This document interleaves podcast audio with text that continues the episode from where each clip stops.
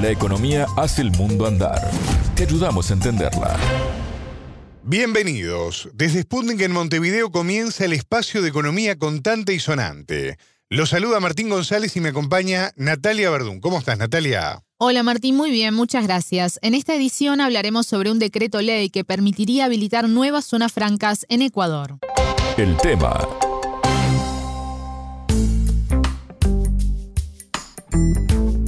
El miércoles 17 el presidente ecuatoriano Guillermo Lazo utilizó el mecanismo constitucional, conocido como muerte cruzada, que disolvió el Parlamento y lo lleva a gobernar vía decretos. Y los primeros que presentó tienen que ver con temas de su área, por decirlo de alguna manera, temas económicos. Así es. Al otro día de activar la muerte cruzada, el mandatario firmó el decreto de reforma tributaria, mientras que este 23, martes 23, presentó la Ley de Atracción y Fomento de Inversiones para el Desarrollo Productivo, que tiene como pilar fundamental la habilitación para crear nuevas zonas francas. Se trata de un proyecto que Lazo ya había presentado a la Asamblea el año pasado y que había sido rechazado en ese ámbito. Ahora es la Corte Constitucional la que debe definir sobre su andamiento. El objetivo de este decreto ley sobre las zonas francas es, de acuerdo al Ejecutivo, fomentar las inversiones, generar empleo y crecimiento. Así lo presentó el ministro de Producción, Comercio Exterior, Inversiones y Pesca de Ecuador, Julio José Prado. En términos de los objetivos, objetivos específicos que persigue este decreto de ley, eh, promover la creación de riqueza en todo el país, evidentemente fomentar el empleo, crear espacios que promuevan la competitividad en todo el desarrollo, en todo el territorio nacional y no solamente en zonas específicas delimitadas, a veces con objetivos políticos, sino donde realmente se necesita. No dejamos fuera las inversiones locales.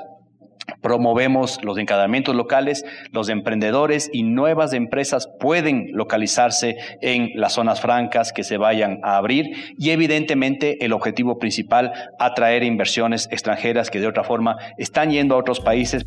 ¿Qué cambios implica este decreto? Hay varios aspectos que se modifican, entre ellos tributarios y arancelarios. Y además, Martín, algo fundamental es que la iniciativa de creación de una zona franca ya no quedará en manos exclusivas del Estado. El decreto ley ha generado cuestionamientos por las pérdidas que podría suponer para la administración pública. Sobre esto conversamos con el economista ecuatoriano Diego Borja Cornejo, exministro de Economía y Finanzas y exministro de Política Económica, entre otros cargos. La entrevista. Por ejemplo, en este decreto ley ya las zonas francas no serían iniciativa únicamente del Estado, como era antes, en la actual ley de zonas francas, sino que puede ser eh, declarada una zona franca por una empresa privada. Entonces podríamos tener zonas francas financieras, podríamos tener zonas francas turísticas, zonas francas industriales, zonas francas logísticas, etcétera, declaradas por la por el sector privado con una inversión mínima de 100 mil dólares.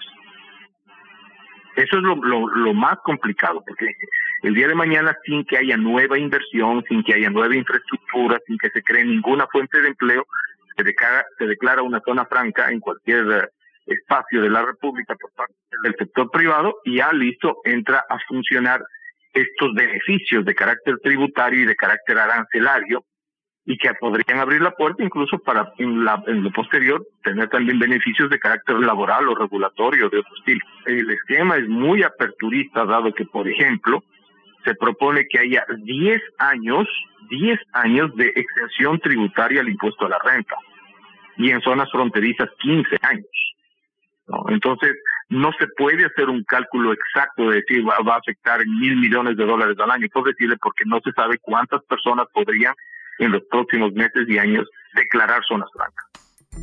El exministro Borja mencionó varios puntos importantes, por ejemplo, la exoneración de impuesto a la renta por 10 años y 15 años si se trata de zona fronteriza.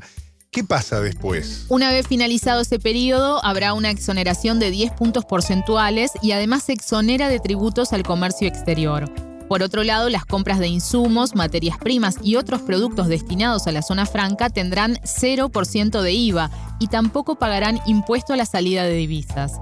El entrevistado también cuestionó la baja inversión que exige el decreto, que es de mínimo 100 mil dólares para establecer una nueva zona franca el administrador de la zona franca, o sea, el que cree la zona franca, tiene que invertir 100 mil dólares. Pues el día de mañana una empresa en un galpón, en una bodega, eh, hace adecuaciones, invierte 100 mil dólares, que es muy bajo, y los operadores, incluso en la zona franca, no están obligados a invertir un centavo.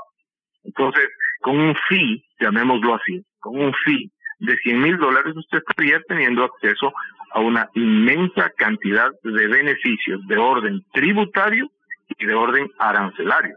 Entre los beneficios tributarios, por ejemplo, está un pago del IVA del 0%. En la presentación que hacía el ministro de Producción, Comercio Exterior, Inversiones y Pesca de Ecuador, Julio José Prado, se refería a la atracción de inversiones y especialmente de inversiones extranjeras. Me interesa saber qué dijo el ex ministro Borja Cornejo sobre esto, ¿no? Él explicó que la atracción de inversiones no depende únicamente de los incentivos tributarios y que la medida está enfocada en empresas que ya están instaladas en el país. La inversión nacional y extranjera concurre cuando además de beneficios tributarios hay otra serie de beneficios importantes. Se evalúa la seguridad, se evalúa la infraestructura, la capacidad de eh, el resto de los servicios ofrecida, la tecnificación de mano de obra, etcétera. Otro, otros componentes más allá del atractivo tributario. El atractivo tributario es importante, pero no es el único. Y en este momento, en condiciones de un país que está eh, saliendo de una crisis política para reemplazar a su presidente, que hay un esquema de inseguridad muy alto, etcétera, es muy difícil que el solo incentivo tributario atraiga inversión nueva. Es dirigido a las empresas ya en funcionamiento son beneficios eh, tributarios que se añaden, que se añaden a un gasto tributario que tiene el país, a un gasto fiscal eh, gigante. El Ecuador tiene más, eh, en el último año tuvo más de 6 mil millones de dólares, que para la economía ecuatoriana es bastante alto en gasto fiscal, que son beneficios tributarios sobre todo a los sectores más altos de los declarantes de impuestos de las personas y a los sectores más altos de los declarantes de impuestos de las empresas. A ese beneficio que ya existe, se va a sumar estos beneficios para las empresas ya instaladas, no para nuevas empresas. El entrevistado también habló de la generación de empleo que puedan suponer las nuevas zonas francas. En el Ecuador, este momento tenemos solo uno de cada tres trabajadores, uno de cada tres en condiciones de empleo adecuado. Eso quiere decir que las dos terceras partes de la mano de obra o de la fuerza laboral están en condiciones precarias. Entonces, eh, puede suceder que también en zonas francas exista un empleo que no cumpla todas las condiciones laborales en beneficio de los trabajadores. Entonces, de hecho, de facto, además de beneficios tributarios, se estaría ofreciendo beneficios laborales, en desmedro, por supuesto, de los trabajadores. Y eso en el caso de que se dé nueva creación de empleos, porque lo más probable es que sin inversión la creación sea menos que minúscula. Y el tercer aspecto que hablan de que en las zonas francas se va a producir una gran cantidad de oferta exportable, también es bastante difícil que se dé, porque no es que vamos a generar en zonas francas, por decirle, nuevos productos o se van a abrir nuevos mercados o se va a incorporar una tecnología diferente para agregar conocimiento determinada, no sé, pues materia prima agroindustrial que se genere en el país, entonces, le veo bastante complicado y las cifras que el, que el gobierno ha, dicho son eh, absurdas. E, ellos hablan de 7 mil millones de dólares en zonas francas. Eso es una porción muy importante, una porción enorme, gigante, de, por ejemplo, las exportaciones no tradicionales que tiene el Ecuador. Entonces, son más bien eh, eh, yo diría que discursos demagógicos por parte de Lazo en un contexto político de dificultad para él. Natalia, decías al comienzo que este proyecto ya había sido presentado por el presidente Lazo el año pasado en la Asamblea y que fue rechazado. ¿Por qué la insistencia ahora, en este momento? Borja Cornejo nos dio su opinión al respecto. El gobierno de Lazo es un gobierno neoliberal que no ha dejado de beneficiar a los sectores minúsculos del empresariado y sobre todo del empresariado financiero. Entonces aquí puede haber una punta de lanza para crear, por ejemplo, una zona franca financiera, en la cual, además de los enormes beneficios que ha tenido ya el sector financiero ecuatoriano, se añadan estas exenciones tributarias que está proponiendo el presidente. Ahora, eso no sería de extrañar, porque hace pocas semanas atrás, si usted revisa las noticias, el presidente del directorio del Banco Central del Ecuador declaró que ante las subidas de tasas de interés en el mercado internacional, sería muy conveniente darles un subsidio tributario a los banqueros.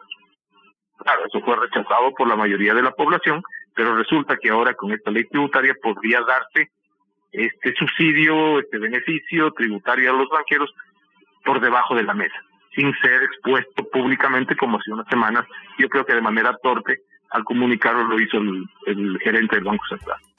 Hasta acá la entrevista con el economista ecuatoriano Diego Borja Cornejo, ex ministro de Economía y Finanzas y ex ministro de Política Económica, entre otros cargos. Muchas gracias, Natalia. De nada, las órdenes. Contante y sonante desde Montevideo.